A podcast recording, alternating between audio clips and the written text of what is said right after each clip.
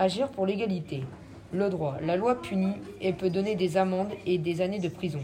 La loi corrige les inégalités, comme la loi de 2005 obligeant à employer des handicapés ou la loi de 2000 qui oblige la parité en politique. On peut aussi éduquer et informer en faisant des affiches de sensibilisation pour toucher et changer le comportement des gens. On peut aussi faire des vidéos de sensibilisation. Ou alors s'engager et prendre parti dans une association comme AFIP pour favoriser l'intégration professionnelle qui défend les victimes de discrimination à l'emploi, ou l'ICRA, la Ligue internationale contre le racisme et l'antisémitisme.